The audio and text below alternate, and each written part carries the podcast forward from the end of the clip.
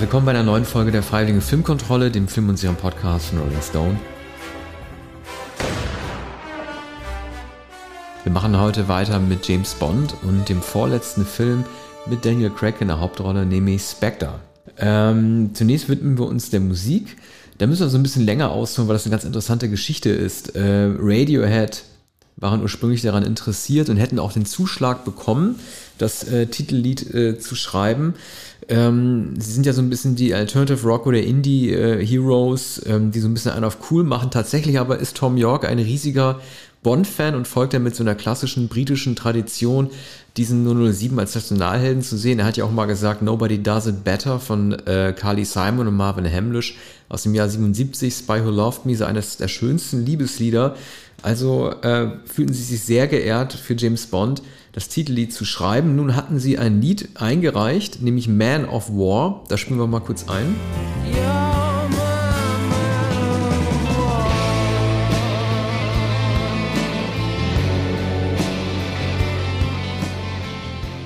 Und die Bond-Produzenten mussten das ablehnen, weil das kein eigens für James Bond geschriebenes Lied war, äh, sondern ein Outtake aus den OK Computer Sessions von 97. Und äh, da sind die Bond-Leute sehr streng und die sagen irgendwie, wenn wir schon jemanden beauftragen, ein Bond-Lied zu machen, dann muss es auch eine Originalkomposition für den Geheimagenten sein und kein altes Stück. Das ist so ein bisschen schade. Ich bin großer Fan dieses Lieds äh, Man of War, weil das davon handelt, wie ein Mann äh, nach Hause zurückkehrt und versucht ein normales Leben zu führen, aber in Wirklichkeit halt ein äh, Mann des Krieges ist, also im Grunde genommen aus seinem Action-Einsatz wartet und das seine Bestimmung ist. So, äh, dieses Lied äh, wurde dann also abgelehnt, leider, obwohl es sich perfekt gemacht hätte für einen Vorspann. Und dann ist ein Missverständnis entstanden. Ähm, Radiohead dachten, äh, sie hätten noch einen zweiten Schuss, äh, hätten noch mal eine Chance übrig, was zu machen, während sich die Produzenten schon weiter umgehört haben.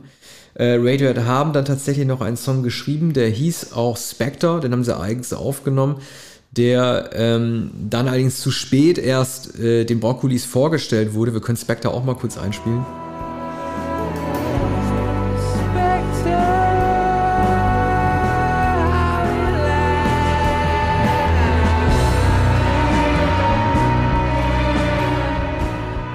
Ein ganz, ganz toller Song, ähm, sehr gefühlvoll, der auch so ein bisschen die äh, Stimmung der letzten Bond-Filme, die Melancholie so ein bisschen aufgreift. Und dann war es den Broccolis sehr unangenehm, ähm, Tom York mitteilen zu müssen, dass sie in der Zwischenzeit schon ähm, jemand anderen Kontakt aufgenommen hatten, nämlich Sam äh, Smith. Und äh, der dann dieses wirklich scheußliche Lied aufgenommen hat, Writings on the Wall, für das sie sich dann entschieden haben das dann auch, äh, äh, so wie auch Adele Skyfall mit dem Oscar äh, ausgezeichnet wurde. Spielen wir auch mal kurz ein.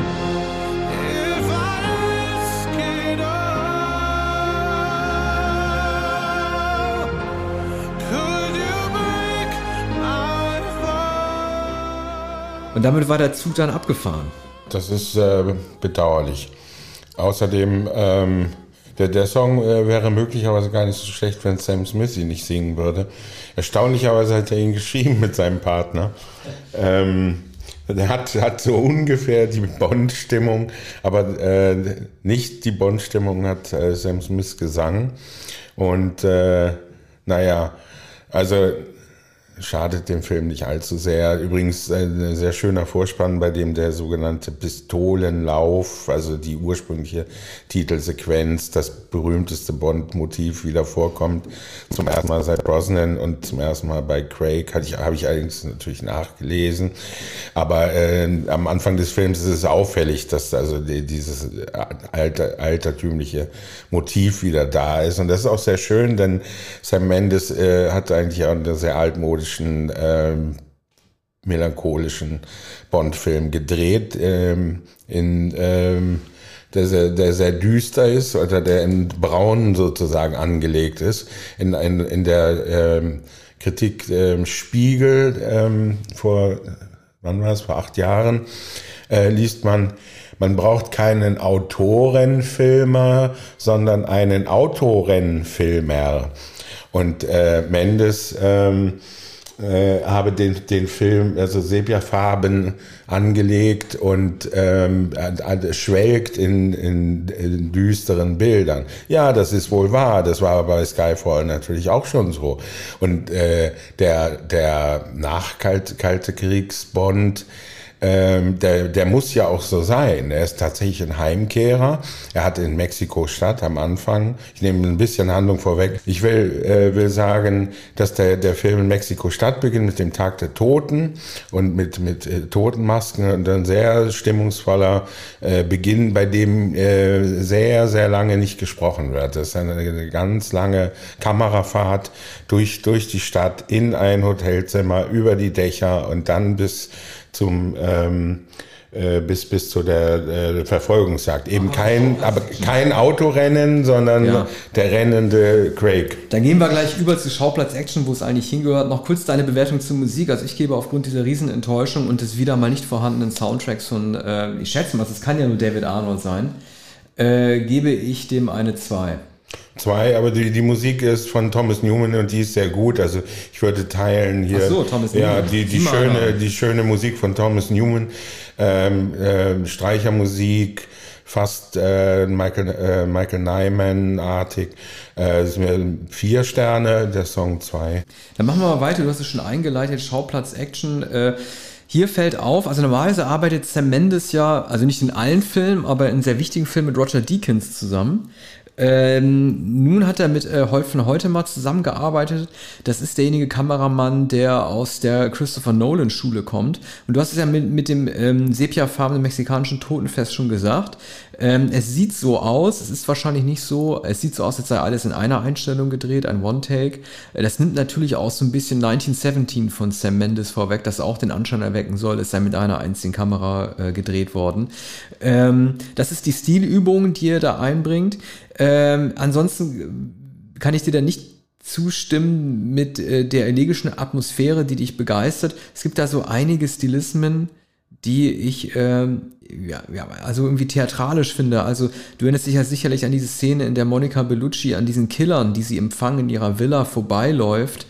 Ähm, sie weiß anscheinend, dass sie von denen empfangen wird, läuft aber sehenden Blickes an denen vorbei, weil sie vielleicht doch ahnt, dass Bond sie rechtzeitig erlöst und sie dann tötet. Und das wechselt sich so ein bisschen ab mit so klassischen äh, Bond-Szenen, gerade in den Action-Szenen, von denen man anscheinend immer denkt, es müsste die geben. Da gibt es wieder so eine Szene, ich weiß nicht mehr, wie das war, ich glaube, es geht um den Schleudersitz im Auto und dann wird dann so ein Obdachloser eingeblendet, der dann irgendwie so ganz erstaunt sich das anguckt. Also es gibt immer diesen Bystander, es gibt immer jemanden, der zufällig dabei ist und die Technik Bonds bewundert. Und warum man sozusagen von diesen Roger Moore-artigen Gags nicht lassen kann, das verstehe ich ja. nicht. Das haben, also Wade Purvis und John Logan haben das äh, Drehbuch geschrieben. Äh, die haben es natürlich hineingeschrieben. Und das, das ist das, was diese Spiegel, Spiegelbesprechung meint mit dem Autorennenfilmer. Ne? Das, das ist eben nicht Sam Mendes. Ähm, oder das, er hätte, er hätte das wahrscheinlich nicht gemacht, hätte es nicht im Drehbuch äh, gestanden. Ne? Und äh, die, diese Szene, das sind ja nur kurze Momente. Diese Bellucci-Szene, ähm, finde ich wunderbar. Das ist ein echter Mendes, der ein, ein Schauspielregisseur ist und der hier die Schauspieler großartig einsetzt. Ralph, äh, Ralph Fiennes natürlich, Bellucci, äh, Lea Sedur, äh, zu der kommen, kommen wir natürlich später und äh, vor allem auch ähm, der Darsteller des, des äh, Gegenspielers in der eigenen Mannschaft sozusagen, Sie, und Craig ist insofern angeschlagen, als er äh, Mexiko äh, mal wieder ähm, versaubeutelt und dann kehrt er zurück und das Doppel-Null-Programm soll eingestellt werden und äh, äh, Craig äh, wird eigentlich schon kaltgestellt, ist eigentlich schon entlassen, ist auf sich allein gestellt. Ja, na also gut. Dieses, sie sind ja. suspendiert, was M mhm. sagt, das haben wir wirklich, das haben wir also seit Timothy Dalton mhm. nur noch gehört. Also ja. das, ist, das ist so ein Trope, den gibt es nur seit Timothy Dalton, dass ihm gesagt wird, wir wollen sie eigentlich nicht mehr haben. Und er muss sich dann als, äh, als Einzelkämpfer dann wieder ja. beweisen. Ja, und hier wird, äh, soll sogar das Doppel-Null-Programm eingestellt werden und dieser C baut ein, will eine internationale Organisation oder von neuen Staaten eine Geheimdienstorganisation aufbauen. Damit wäre dann auch M, wäre auch äh, Ray Fiennes, also äh, Mallory heißt er, glaube ich, äh, aus dem Spiel. Und äh, am Ende werden alle aus dem Spiel, auch der Quartiermeister Ben Wishaw. Und des, äh, deshalb kommen sie am Ende wieder zusammen, am Ende dieses Films. Ähm, Nochmal kurz den Schauplatz, wir können ja Schauplatz und Action zusammen äh, verarzen. Also ähm, es gehört irgendwie zur Struktur eines Actionfilms mit dazu, aber ich finde es trotzdem zu offensichtlich. Ich habe schon mal in einer anderen Sendung erwähnt, wenn man Schauplätze nur einführt, weil man weiß, James Bond wird sie mit einer Actionszene verlassen. Es gibt ja diese Oberhauser Festung da in Tanger, diese, ähm, die mitten in der Wüste steht. Ähm, man sieht schon, wenn er da kommt, es wird eine Explosion geben, aus der er sich befreit. Und ich finde auch die Art und Weise, wie er sich befreit, ähm, da muss ich nochmal darauf verweisen, dass ich finde, dass äh, Mendes kein guter Actionregisseur ist. Wir haben diese ultraschnell Action-Szene in Casino Royale, nee, in Skyfall, als er den Wilhelm Tell spielt und innerhalb weniger Sekunden die gesamte Truppe von ähm, ähm, Javier Bardem ausschaltet von Silva. Hier haben wir einen sehr blöden Trick, in dem Bond es gelingt, sich aus dieser, ähm, also diesen, diesen perversen Arztapparat, dem diese tödliche Spritze geben soll, zu befreien und dann anschließend die gesamte Festung, in der Blofeld sich verschanzt hat, in die Luft zu jagen, sich eine MG zu knallen, äh, zu krallen und dann gleichzeitig mit Leia Seydoux noch zu türmen. Das Ganze wird noch getoppt durch diesen extrem hohen Dekoaufwand während des Showdowns in der ehemaligen MI6-Zentrale, die ja stillgelegt ist. Ne? Da wird also ein, ein, ein, ein, sozusagen ein äh, da findet fast schon eine festliche Auskleidung statt, in dem halt alle wichtigen ähm, Gesichter der Gegner, die Bond jemals hatte, also von Dominic Green über Silver, über ähm, Mats Mikkelsen, an die Wand gepinnt auf so Fotos. Bond soll das alles sehen. Leia Seydoux wird sehr aufwendig im obersten Geschoss in diesem Raum gefangen gehalten. Also Blofeld ist im Grunde genommen ein Innenausstatter was der da macht. Nur, das ist natürlich was, was für uns als den Zuschauer ein Schauwert geben soll. Aber das ergibt irgendwie in dem gesamten Konstrukt ja. mit Blomfeld, auch wie er hinter dieser schusssicheren Scheibe steht, das ist im Grunde am Theater oder so, so Zirkus ist das, was ja, der das, da macht. Das wird aus einem einzigen Grund gemacht. Walz braucht den großen Auftritt. Übrigens äh, ursprünglich Franz Oberhausner, jetzt Ernst Stavro Blofeld. Ja. Ne? Außerdem, äh, Daniel Craig ist bei beim äh, Vater von ähm, Franz aufgewachsen und die, die, also wie Brüder. Und dafür hat Ernst Stavro Blofeld, wie er sich später nannte, den Vater umgebracht. Und alles Unheil, was äh, Craig widerfahren ist als Geheimagent, das ähm, geht, ähm, ist alles verursacht von äh, Blofeld. Und äh, diese Geschichte erzählt Walz mit, mit äh, genüsslicher Ironie. Und das wird ausgewalzt. Und äh, Craig hat, hat äh, keinen, äh, kann an dem Dialog nicht äh, mitwirken. Oder es gibt keinen Dialog, äh, weil ähm, äh, weil Craig an den diesen Sessel gefesselt ist, also an diesen Zahnarztstuhl, bei dem perfiderweise eine sadistische Szene mit einer mit einem feinen Bohrer sein sein Schädel aufgebohrt wird und und ähm, Blofeld will in in das Innere blicken. Diese Idee wird aber eigentlich nicht fortgesetzt, sondern ähm, Blofeld quält ihn damit, dass er, äh, dass er Lea um, umbringen wird. Und ähm, dass er sie niemals wiedersehen wird. Oder er sagt sogar, wenn der Bohrer erstmal in den Kopf eingedrungen ist, dann kann, kannst du vielleicht noch etwas sehen, aber du wirst sie nicht mehr erkennen.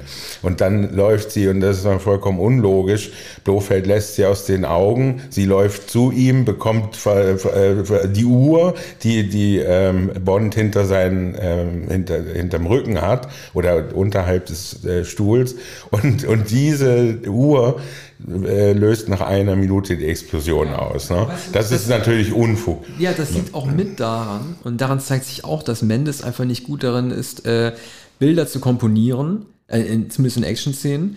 Äh, die ganzen Soldaten, die Blofeld um sich schart, die stehen wie teilnahmslos da rum. Die hätten das im Blick haben müssen. Oder auch als er Bond die ganze Fabrik zeigt. Das ist übrigens auch ein klassisches Muster von Bösewichten, äh, dass deren Leute seelenruhig an ihren Computern weiterarbeiten, links und rechts. Ja. Während doch eigentlich äh, der Oberschurke Blofeld, was in dem Fall ja Bond ist, ne? Every ähm, villain is a hero of his own story, wird der dann da so lang geführt und das interessiert einfach niemanden. Das erinnert so an diese Donald Pleasance-Truppe aus The Only Live Twice, die sich ja auch nicht dafür interessieren, dass der Stargast Bond längst da ist. Ja, so ist es. Also dieser Krater da in der Wüste das ist ja ähm, so eine Art Krater oder so eine, eine Festung, die entstanden ist durch Meteoriteneinschlag. Und ähm, das ist äh, wie früher die Vulkanfestungen in den in den alten Bond-Filmen, ne? wo die Apparatschicks äh, an den Seiten sitzen und autistisch auf die Computer starren und gar nicht darauf reagieren, was da passiert. Und man, man sieht nur den Schurken, seinen Assistenten und vielleicht noch äh, zwei Soldaten, die sie begleiten. Ne? Und dann, dann weiß man, jetzt kommt, jetzt kommt der lange Monolog des Schurken und, und Walz hat also mindestens drei lange Monologe, damit es sich auch lohnt, dass man Walz beschäftigt hat. Und Walz macht es natürlich sehr, sehr gut, steht ja in der großen Tradition von äh, Kurt Jürgens. Ähm, also Action-Schauplatz gebe ich zwei. Action und Schauplätze? Ja, ich packe das zusammen, mhm. weil ja. Dass sie nicht trennen lässt eigentlich. Ja, nein, die, die Schauplätze finde ich wirkungsvoll. London ist schön inszeniert, Mexiko ist gut. Da würde ich sagen ähm, dreieinhalb und ähm, ja, die, die, die Action ähm, stört mich sowieso nicht. Also diese, ähm, diese Fahrt durch Rom oder die Verfolgungsjagd durch, durch Rom, die einigermaßen gemächlich ist und man sieht im Hintergrund immer die Kuppeln und so. Das äh, wurde auch kritisiert im Spiegel. Ähm, das, das mag, äh, mag nicht überzeugend sein, aber natürlich gehört es zu den Bond-Filmen. Aber also zweieinhalb. Bösewicht. Ähm, es gibt im Grunde genommen zwei Bösewichter. Das ist einmal äh, der ehemalige Wrestler Dave Bautista, der heute als Schauspieler relativ groß geworden ist. Das war ein äh, Spectre, war damals 2015 eine seiner ersten großen Rollen. Äh, viele sagen auch, ja, das ist endlich mal ein Wrestler, der auch ein guter Schauspieler ist. Ich schließe mit dem auch an. Äh, er kann auch die sanften Riesen spielen, wie im zweiten Blade Runner Film von Denis Villeneuve. Hier ist er so ein Hau drauf Schurke, der von Bond aus dem Zug geworfen wird. Äh, ein, was wiederum ein sehr guter physischer Schlagabtausch äh, ist, wie ich finde. Ähm, Blofeld, ähm, Franz Oberhauser, Christoph Walz. Das war seine äh, erste große Rolle seit den beiden Oscars, die er für Tarantino bekommen hat, für äh, Glorious Bastards und Django Unchained. Und es galt natürlich auch als großer Coup, dass jetzt ähm, Christoph Walz Blofeld darstellen würde. Sein Name wird ja erst mittendrin im Film offenbar. Blofeld ist ja der, der größte Bösewicht überhaupt im James Bond-Universum. Als der Titel des Films Spectre bekannt wurde, ging natürlich sofort die Gerüche los, dass wen immer Blofeld, äh, Walz dort spielen müsste. Es könnte eigentlich nur Blofeld sein. Man sieht übrigens seine ähm, weiße Perserkatze auch einmal im Film. Also das haben die da praktisch nicht weggelassen. Also das Problem, das ich mit äh, Walz habe, ist folgendes. Ähm, ich finde, er gehört synchronisiert.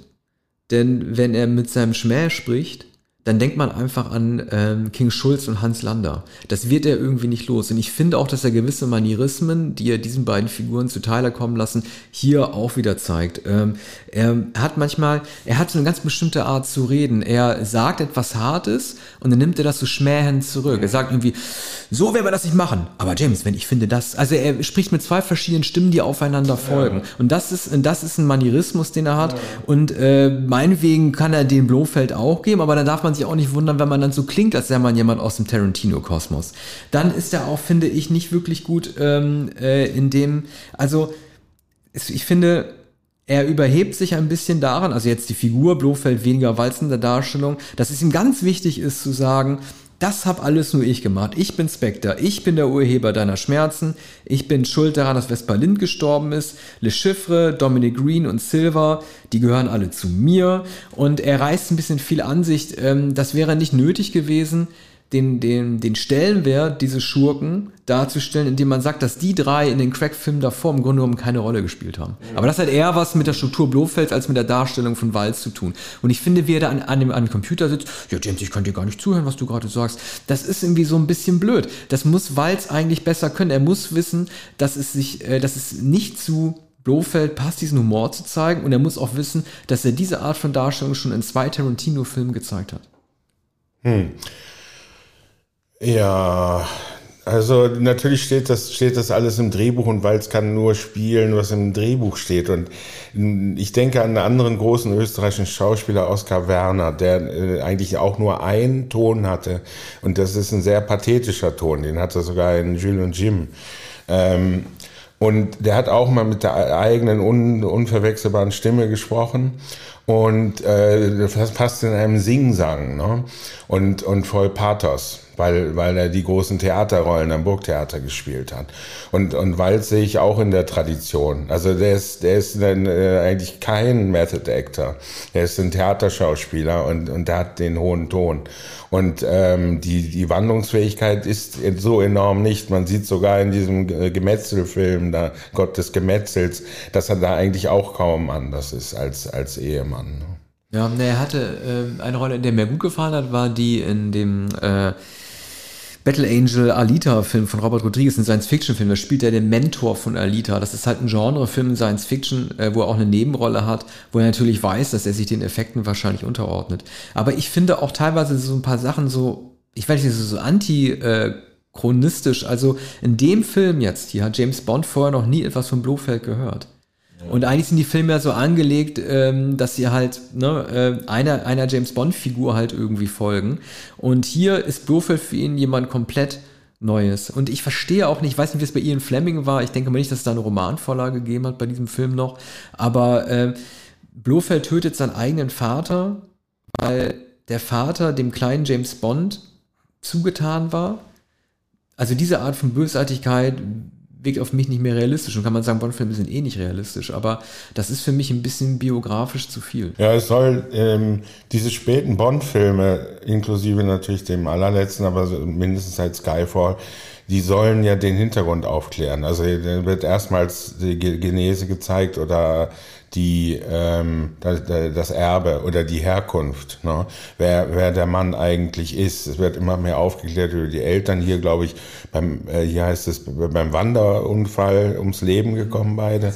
Ja, ich meine, so, und ähm, man, man erfährt also erstmals und, und eben diese, ähm, der Ziehvater, der hier stirbt in, in, in dem Film, äh, der Vater von, von Lea Seydoux und da ist auch natürlich jede, jede Menge Vergangenheit. Übrigens, äh, wenn wir, ähm, wenn wir über Seydoux sprechen, muss man sagen, wie diese Frau heißt. Und äh, das führt auf die Spur. Die heißt Madeleine Swan. Sind zwei Namen, die auf äh, Prousts äh, auf der Suche nach der verlorenen Zeit verweisen. Und das ist eigentlich äh, die Absicht des Drehbuchs und, und was Mendes sehr gut kann, äh, so nostalgisch auf die Ver Vergangenheit zu blicken. Und, und das geht eigentlich nicht zusammen mit den Spannungsmomenten und mit dem Humor in Bond-Filmen. Ne? Mhm. Äh, was würdest du der Kategorie Bösewicht geben? Äh, also ich gebe Blofeld ähm, äh, auch eine 2. Ich bleib bei 2. Mhm. Die, die, die äh, größte Sensation deiner, deiner Bewertung. 4. Mhm. Äh, okay. Dann äh, machen wir weiter mit der Bond-Entwicklung. Ähm, Sam Mendes hat äh, gesagt, dass äh, was er eingeführt hat bei Bond, das war the acknowledging of time. Und das stimmt natürlich, ne? Also, dass man jetzt anerkennt, dass Bond jemand ist, der sich nicht neu erfindet von Abenteuer zu Abenteuer, sondern Narben aus den vorherigen Abenteuern mit sich schleppt und sich dann sozusagen innerhalb seiner Rolle weiterentwickelt in Bezug auf die vorangegangenen Filme und dem, was er erlebt hat. Ich bin sehr froh darüber, dass er inzwischen so ein bisschen äh, weniger nachtragend ist gegenüber Vespa Lind, die sich, wie gesagt, so schlimm nicht ihm gegenüber verhalten hat. Sie hat halt aus Liebe zu ihrem, war das ein Ex-Algerier, Tunesier, wird ja auch nie erklärt, halt irgendwie James Bond ein bisschen betrogen, aber er scheint sich so ein bisschen inzwischen, äh, bei No Time to Die wird sie es nochmal anders zeigen, aber er scheint sich in diesem Film zumindest ein bisschen gelöst zu haben von seiner alten Liebe und sich auf Madeline Swan konzentrieren zu können. Ich finde es eigentlich fast interessanter, die Entwicklung in diesem Film von M aber noch zu sehen, denn erstmals ist ja, du hast es ja gesagt, MI6 soll abgeschafft werden, erstmals ist ja M auch ein Dino. Ne? Normalerweise hat M immer gesagt, ob jetzt in der Darstellung von Judy Dench oder jetzt Ralph Fiennes, hat er immer gesagt, Bond, äh, Sie sind nicht mehr ein Mann dieser Zeit, ähm, Sie können nicht Schritt halten, wir müssen überlegen, was wir machen. Aber jetzt wird der M zum ersten Mal gesagt, du spielst aber auch keine Rolle mehr, M. Das ging sehr schnell. Ne? Ja. Man muss auch sagen, ähm, er ist auch erstaunlich gealtert. Also von dem letzten Film zu diesem Film ist Ray Fiennes ja. auch gealtert. Oder äh, Mallory ist, ist gealtert. Vielleicht auch ein bisschen so geschminkt, aber da ist nicht viel Schminke.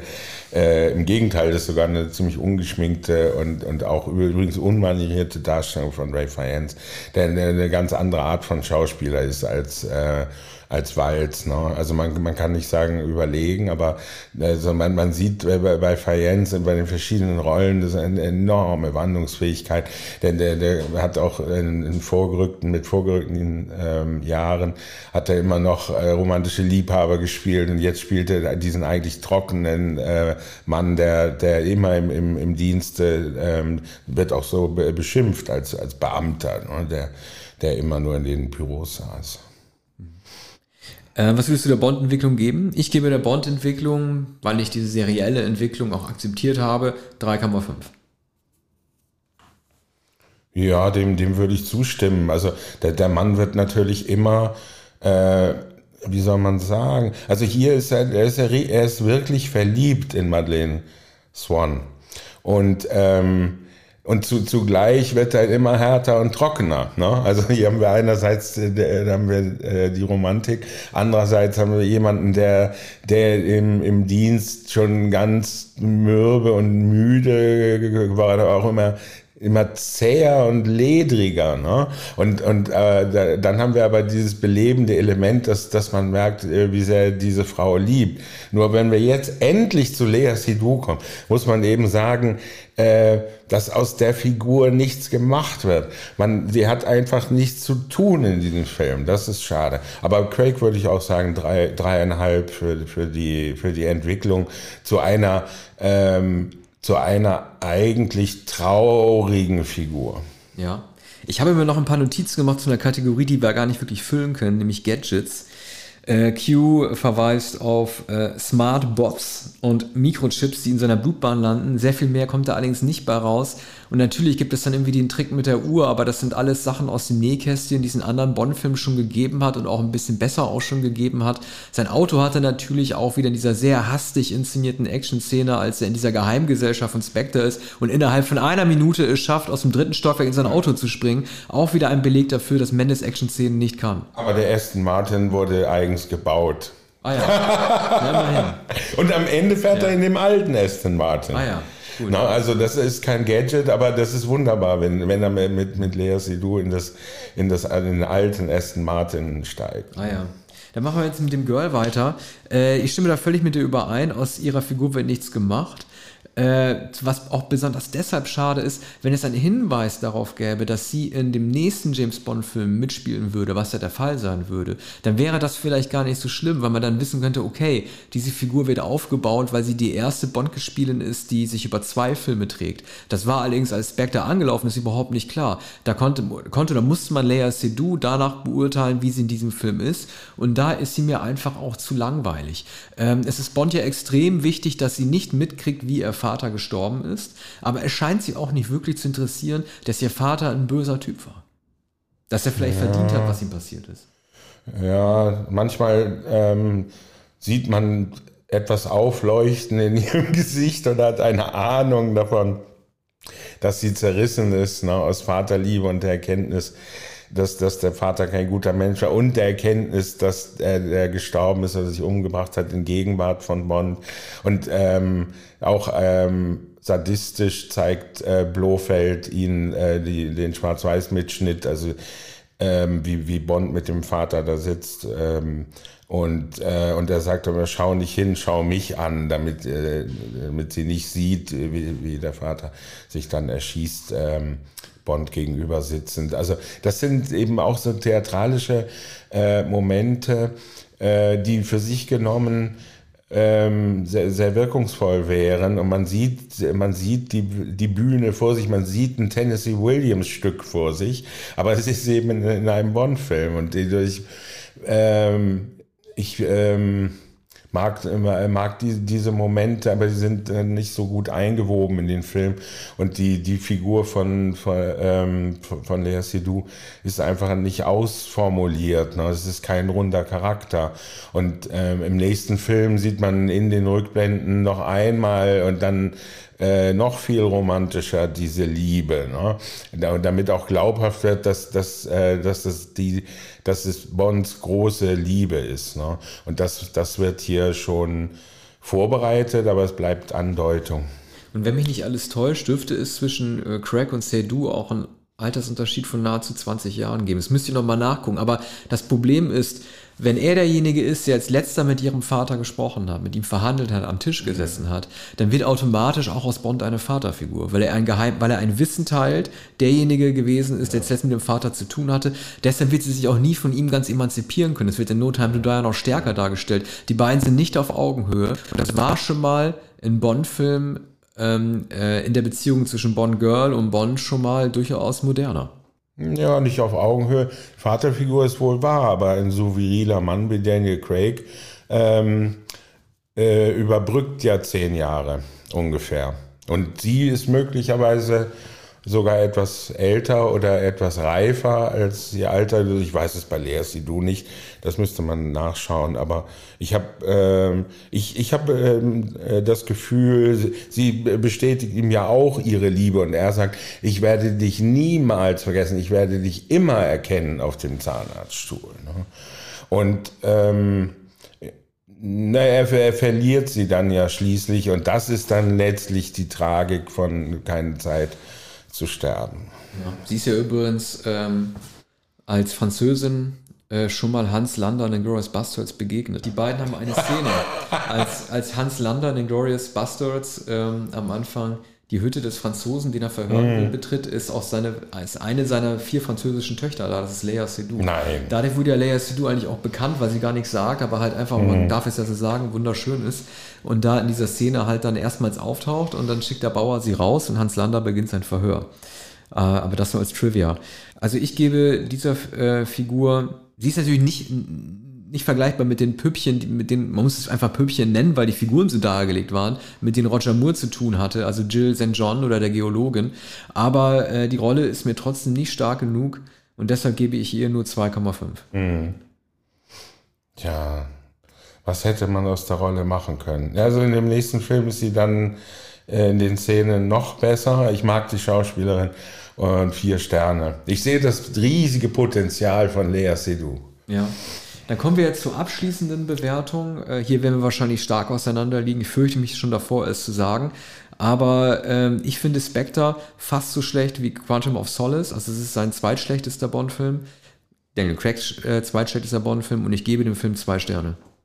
Ja, also es ist einer, fast einer meiner liebsten Bond-Filme und ähm, der zwei, mein zweitliebster Craig-Film. Ähm, äh, dreieinhalb. Dann haben wir einen Bond-Film noch vor uns, No Time to Die, und wir hören uns beim nächsten Mal. Ja, bis demnächst.